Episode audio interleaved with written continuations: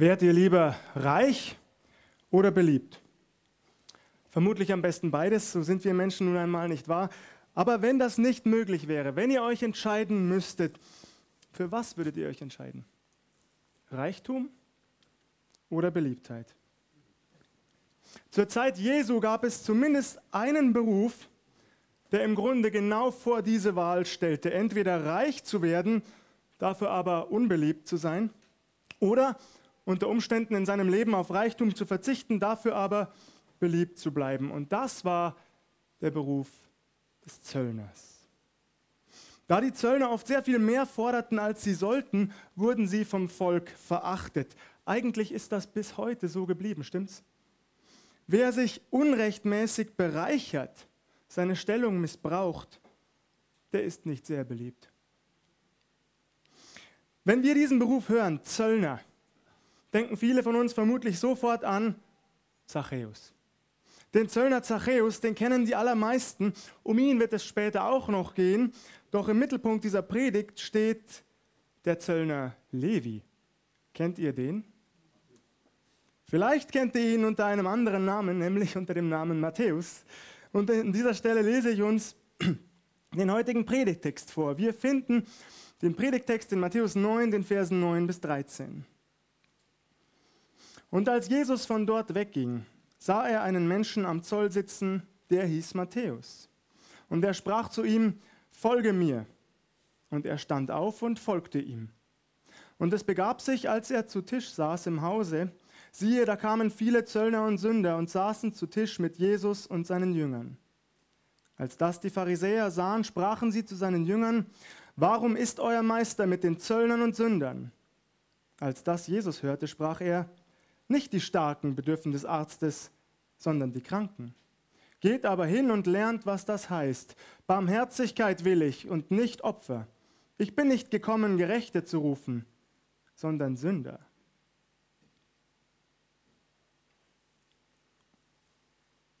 Der Zöllner Matthäus. Wenn, wenn man den Namen Matthäus hört, denkt man vermutlich aber auch nicht zuerst an den Zöllner, sondern an wen? An den Evangelisten Matthäus, aus dessen Buch ich gerade den Predigtext vorgelesen habe. Ich glaube, dass der Evangelist Matthäus einer der zwölf Apostel Jesu war. Nicht alle Theologen glauben das, ich schon. Und das hätte zur Folge, dass das, was wir hier lesen, ein Augenzeugenbericht ist. Matthäus hat seine wunderbaren, atemberaubenden Erlebnisse mit Jesus schriftlich festgehalten. Nun müssen wir nur noch prüfen, ob der Name Levi, den ich als erstes genannt habe, identisch ist mit dem Namen Matthäus. Wie passt das zusammen? Matthäus selbst, das habt ihr gerade gehört, er nennt sich auch Matthäus, das ist keine große Überraschung, aber Markus und Lukas nennen diesen Zöllner Levi. Was sollen wir daraus machen? Sollen wir den Bibelauslegern folgen, die sagen, hier handelt es sich um zwei verschiedene Personen, zwei unterschiedliche Berufungsgeschichten? Ehrlich gesagt, ich glaube das nicht. Und ich will auch kurz begründen, weshalb. Wenn man einen Blick auf den Kontext wirft in den drei Evangelien, die von der Berufung des Matthäus bzw. des Levi berichten, dann merkt man schnell, dass sie alle vorher von der Heilung eines Gelähmten oder eines sogenannten Gichtbrüchigen erzählen. Im Anschluss berichten sie alle über das Gastmahl im Hause des Zöllners. Die Berufungsgeschichte, die sie schildern, stimmt beinahe wörtlich überein bei allen dreien, außer eben der Name. Doch dieses vermeintliche Problem lässt sich relativ leicht aus der Welt schaffen. Entweder war es ein Doppelname, Matthäus führte also zwei Namen, so war es übrigens auch beim Apostel Paulus, der auch Saulus genannt wurde. Saulus, ein hebräischer Name, Paulus, ein griechischer. Oder, und das ist noch plausibler, es handelt sich hier um einen Beinamen, der so viel bedeutet wie Gabe Gottes. Matthäus bedeutet Gabe Gottes. Das würde heißen, es ist ähnlich wie bei Simon, der auch Petrus genannt wurde. Für mich steht fest, dass es sich hier um ein und dieselbe Person handelt. Levi und Matthäus sind identisch. Das ist insofern auch eine wichtige Beobachtung, ich habe es gerade schon angerissen, weil es sich damit beim Matthäusevangelium tatsächlich um einen Bericht aus erster Hand handeln würde. Ein Augenzeugenbericht, er war dabei. Nun ist es leider das Schicksal der biblischen Texte, wenn man so will, dass sie von denen, die sie nicht glauben wollen, in Frage gestellt werden. Das ist leider so. Für uns jedoch, die wir Jesus Christus nachfolgen, die wir ihn angenommen haben, besteht kein Grund dazu.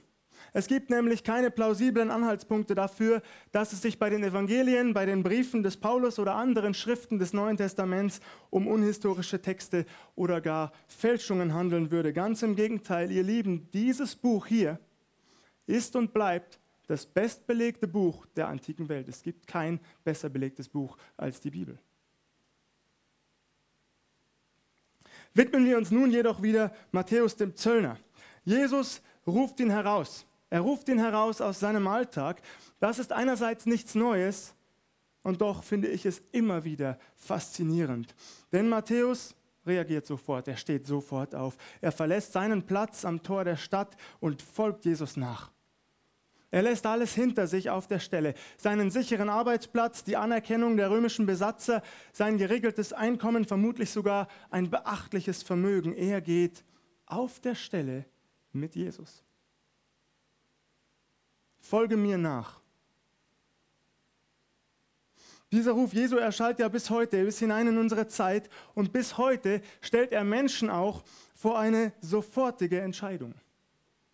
Ihr Lieben, als ich in den vergangenen Wochen sozusagen intensiv mit den Aposteln auf dem Weg war, hat mich das immer wieder sehr bewegt. Sie schieben diese Entscheidung nicht auf, zumindest die, von denen wir erfahren. Sie vertagen sie nicht, sie treffen sie auf der Stelle. Und das ist gut. Wenn ich glaube, je öfter ein Mensch diese Entscheidung aufschiebt, je öfter er diesen Ruf Jesu ignoriert oder sich vielleicht sogar darüber ärgert, desto wahrscheinlicher ist leider, dass er auch in Zukunft nicht darauf eingehen wird. Die Freuden dieser Welt werden den Anspruch Jesu an sein Leben unter sich ersticken. Oder der Kummer und seine alltäglichen Sorgen werden ihn davon abhalten, mit Jesus zu gehen. Daher bleibt es so wichtig, wenn Jesus ruft, dann bitte reagiere auch umgehend. Wann und wo immer ein Mensch sich gegen Jesus entscheidet, da tut er es leichtfertig und auf eigene Gefahr. Man kann es nicht anders sagen. Und mag er sich auch noch so oft einreden, es ja nur aufzuschieben, er sei noch jung, sein Leben liege noch vor ihm. Im Grunde wisse er, worum es ginge. Und eines Tages, da wird er sich auch entscheiden, ich wünsche mir von ganzem Herzen, dass es bei möglichst vielen Menschen so ist. Aber es gibt auch ein zu spät. Ich habe mich in den vergangenen Wochen ganz intensiv gefragt, warum bekehren sich manche Menschen, so wie die Apostel, auf der Stelle, während andere Jahre dafür benötigen und manche es gar nicht tun. Woran liegt das? Das hat mich beschäftigt, das hat mich bewegt. Hat es mit dem Zeitgeist zu tun? Liegt es hier an unseren Kirchen? Liegt es am Prediger? Am Predigtstil? Ich habe mir diese Fragen ganz intensiv gestellt. Aber ich glaube, das eigentliche Problem liegt sehr viel tiefer. Ob Menschen sich bekehren oder nicht, das hat nicht zuerst etwas mit der Kirche von heute zu tun oder mit dem Prediger. Mal ehrlich, wenn es nur das wäre, es gäbe doch genug andere Kirchen und Gemeinden, nicht wahr? Es gäbe genug andere Möglichkeiten, in denen man hunderte und aberhunderte unterschiedliche Prediger erleben und Prediger hören, verschiedene Predigtstile miterleben könnte. Wenn es also nur daran, daran hinge, davon abhinge, dann könnten Menschen so lange suchen, so viele unterschiedliche Gemeinden besuchen, bis sie gefunden haben, was sie ganz persönlich brauchen. Stimmt das? Was sie anspricht, was nötig ist, damit sie Frieden mit Gott schließen, damit sie umkehren. Ich würde das sogar mit Freuden unterstützen. Ich sage euch das ganz direkt. Mir ist völlig egal, wo und wie Menschen zu Jesus Christus finden. Ist mir völlig gleich. Ob hier bei uns in der Baptistengemeinde oder einer anderen, spielt für mich keine Rolle. Hauptsache, sie finden zu Jesus Christus und leben mit ihm. Es geht um jeden persönlich, es geht um das persönliche Wachstum im Glauben, es geht um die Ewigkeit für jeden Menschen. Und deshalb glaube ich, sowohl die Entwicklung innerhalb der Kirche als auch Prediger und Predigtstil sind nichts als vorgeschobene Ausreden. Das war mir zu direkt, das war mir zu provokant, das war mir zu lieblos. Alles nur Symptome, ihr Lieben, aber nicht die Ursache. Garantiert nicht.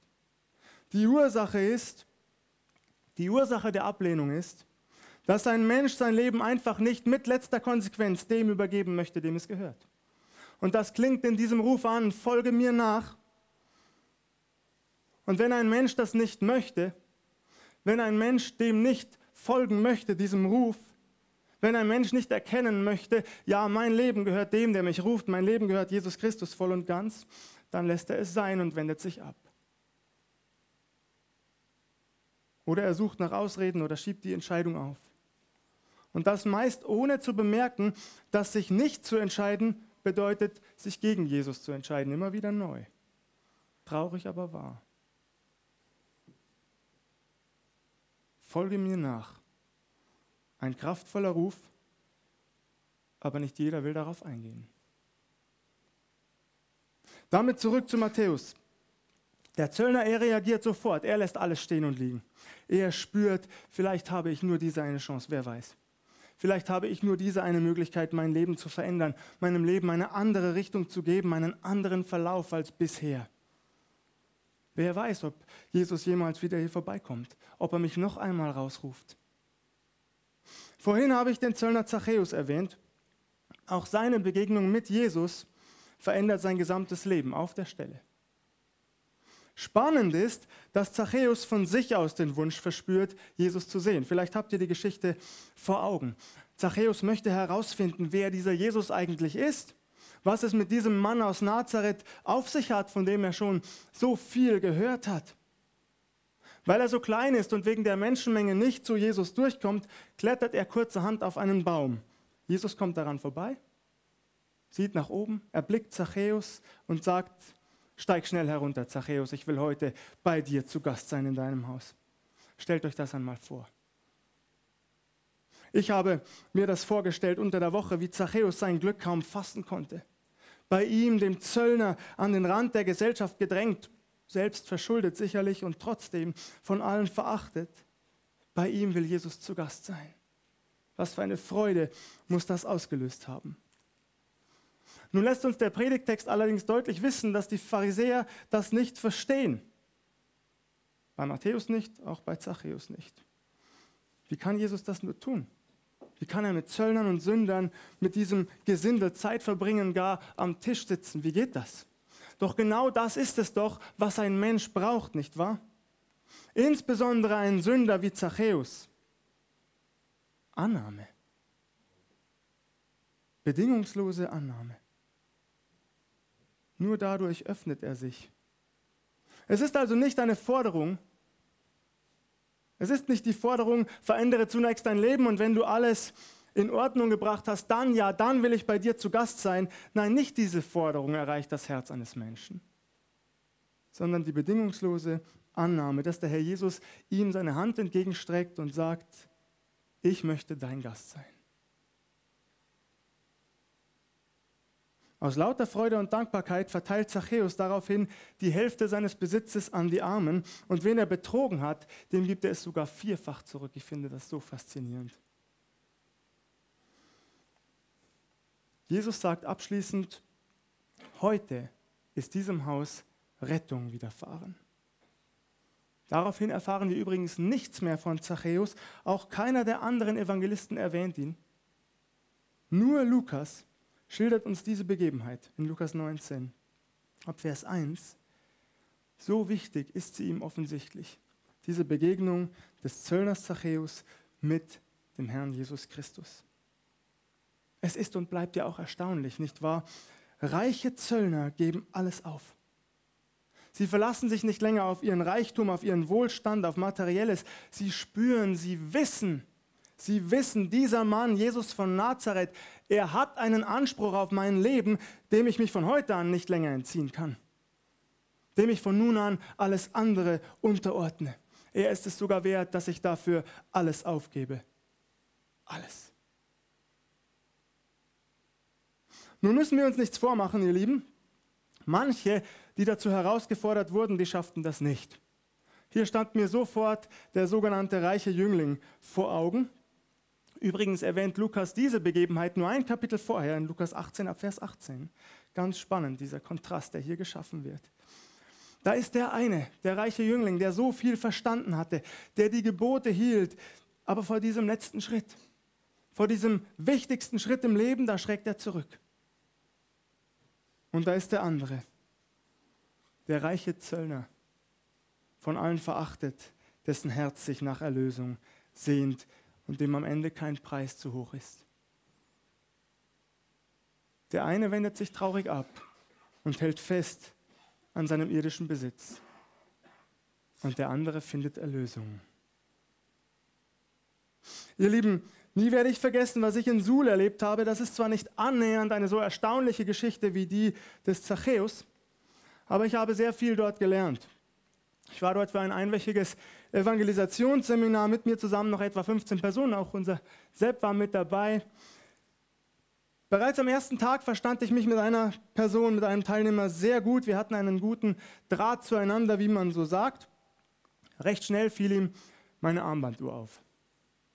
Und ich hatte das Gefühl, den starken Eindruck, sofort, ich solle ihm meine Armbanduhr schenken. Sofort. Ich versuchte zunächst, diesen Eindruck zu ignorieren, zu verdrängen. Leider funktionierte das nicht. Also ging ich in einen inneren Dialog mit Gott und ich sagte, Herr, bitte hör auf. Du weißt doch, wie sehr mir diese Uhr gefällt, wie gern ich sie trage. Du weißt das doch. Bitte lass das sein. Du hast doch noch ein paar Uhren zu Hause. Ja, touché, tatsächlich, das stimmte. Es hätte mir also nicht wehgetan. Ich weigerte mich trotzdem. Ich weigerte mich. Ich wollte das nicht tun. Ich hing an dieser Uhr, es war meine. Sie gehörte mir. Ich wollte sie nicht hergeben, doch der Eindruck, er blieb. Verschenk deine Armbanduhr, verschenk deine Armbanduhr, verschenk deine Armbanduhr. Immer und immer und immer wieder. Ich konnte nichts dagegen tun. In der Mittagspause des vorletzten Tages, da ging ich spazieren. Ich brauchte das auch, Zeit für mich allein. Und ich war wieder im Gespräch mit Gott. Ich war vertieft ins Gebet und letztendlich kapitulierte ich. Und ich sagte, okay, Herr Jesus, du hast gewonnen. Bevor ich morgen Mittag nach Hause fahre, verschenke ich meine Armbanduhr. Mach ich. Wisst ihr, was geschah? Wollt ihr wissen, was geschah? Nachdem ich mich zu dieser Entscheidung durchgerungen hatte, ging ich zurück zum Gemeindehaus. Absolut frei. Vollkommen befreit. Und ich wusste in meinem Herzen, ich kann euch das nicht beschreiben, es war die richtige Entscheidung. Und kurze Zeit später, ich habe das bis heute übrigens niemandem gesagt, aber es passte hier einfach. Kurze Zeit später, da nahm ich die Tochter des dortigen Pastors zur Seite und sie meinte, sie bewundere es, dass meine Frau auf ihre Karriere verzichtet zugunsten unserer Kinder. Und sie habe den Eindruck, sie solle mir das hier geben. Daraufhin drückte sie mir einen Briefumschlag in die Hand, ich durfte ihn öffnen. Ich las den Brief, ich war zu Tränen gerührt und ich fand 50 Euro im Kuvert. Wollt ihr wissen, welchen Wert meine Armbanduhr hatte? 50 Euro. Ihr Lieben, der Herr Jesus beschämte mich an diesem Tag. Er gab mir umgehend zurück, was ich verschenkt hatte, umgehend. Er beschämte mich, aber es war für mich eine enorm wichtige Lektion. Ich meinte, dass ich diese Lektion längst verinnerlicht hätte, ich hatte sie nie verinnerlicht seit Suhl habe ich das nie wieder vergessen. Dass der Herr Jesus uns versorgt mit allem, was wir brauchen. Ich habe das nie wieder vergessen. Es hat mich im Herzen getroffen.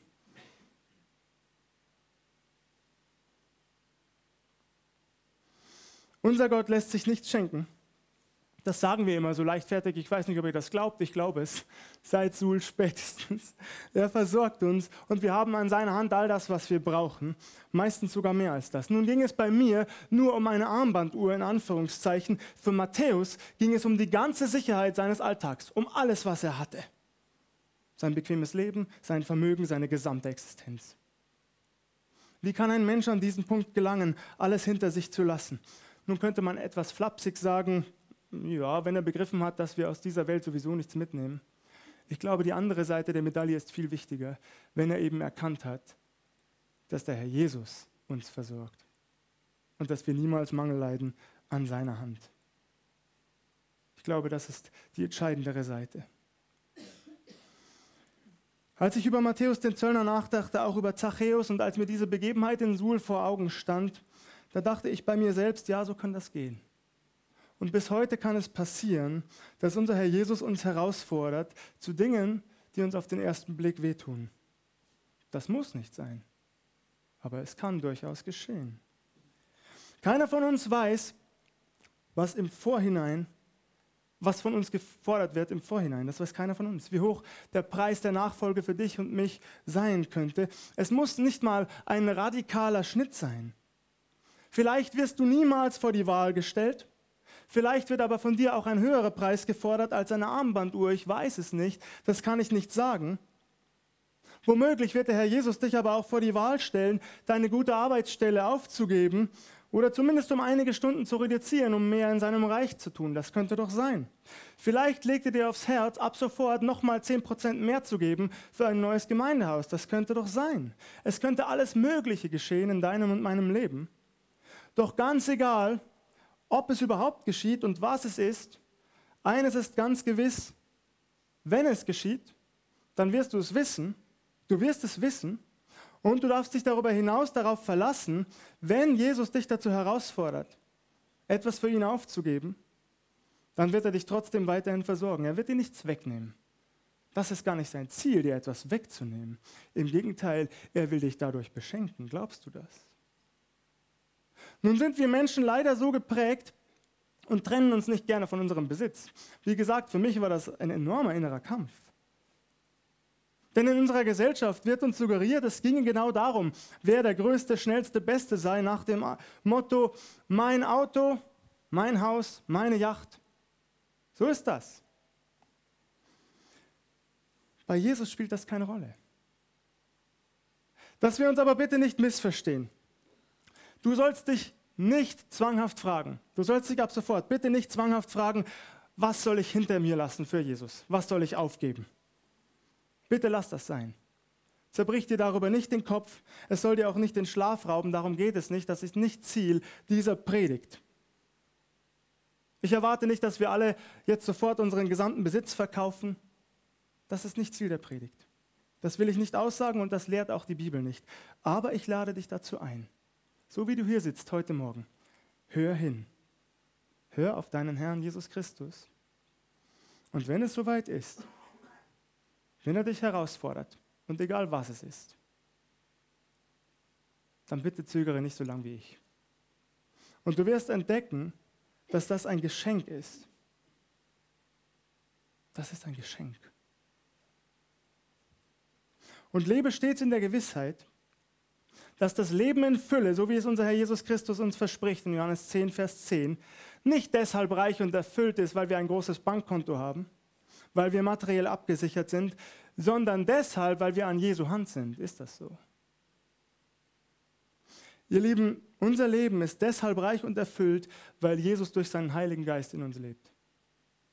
Nicht aufgrund des Sackos, das ich trage oder der Uhr, die ich am Handgelenk habe, sondern weil der Heilige Geist in mir lebt.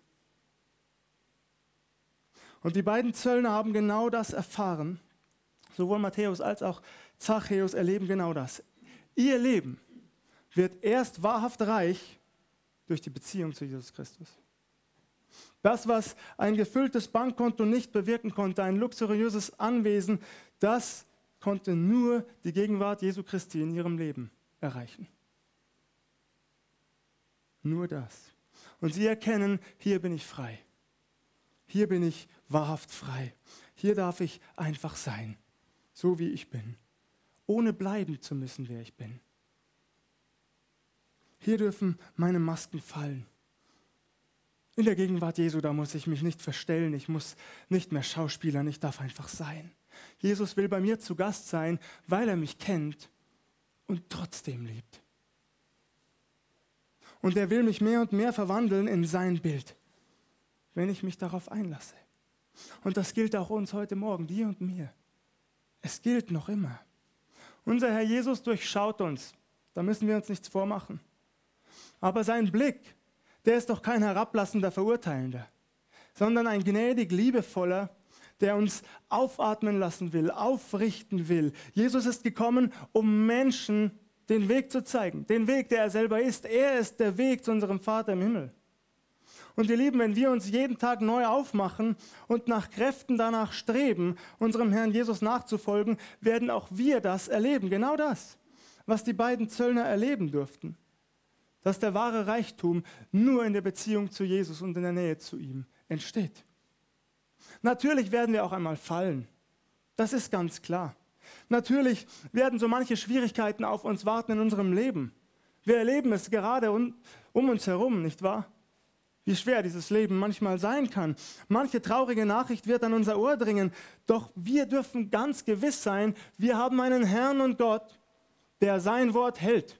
Das, was er zugesagt hat, das hält er ganz gewiss. Und er sagt uns zu in Johannes 8, Vers 36, wenn euch nun der Sohn frei macht, so seid ihr wirklich frei. Matthäus und Zachäus haben das erlebt und wir können es auch in unserem Alltag. Wir können frei sein durch den, der uns wirkliche Freiheit schenken kann.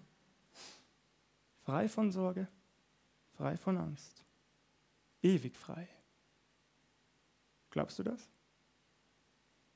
Amen.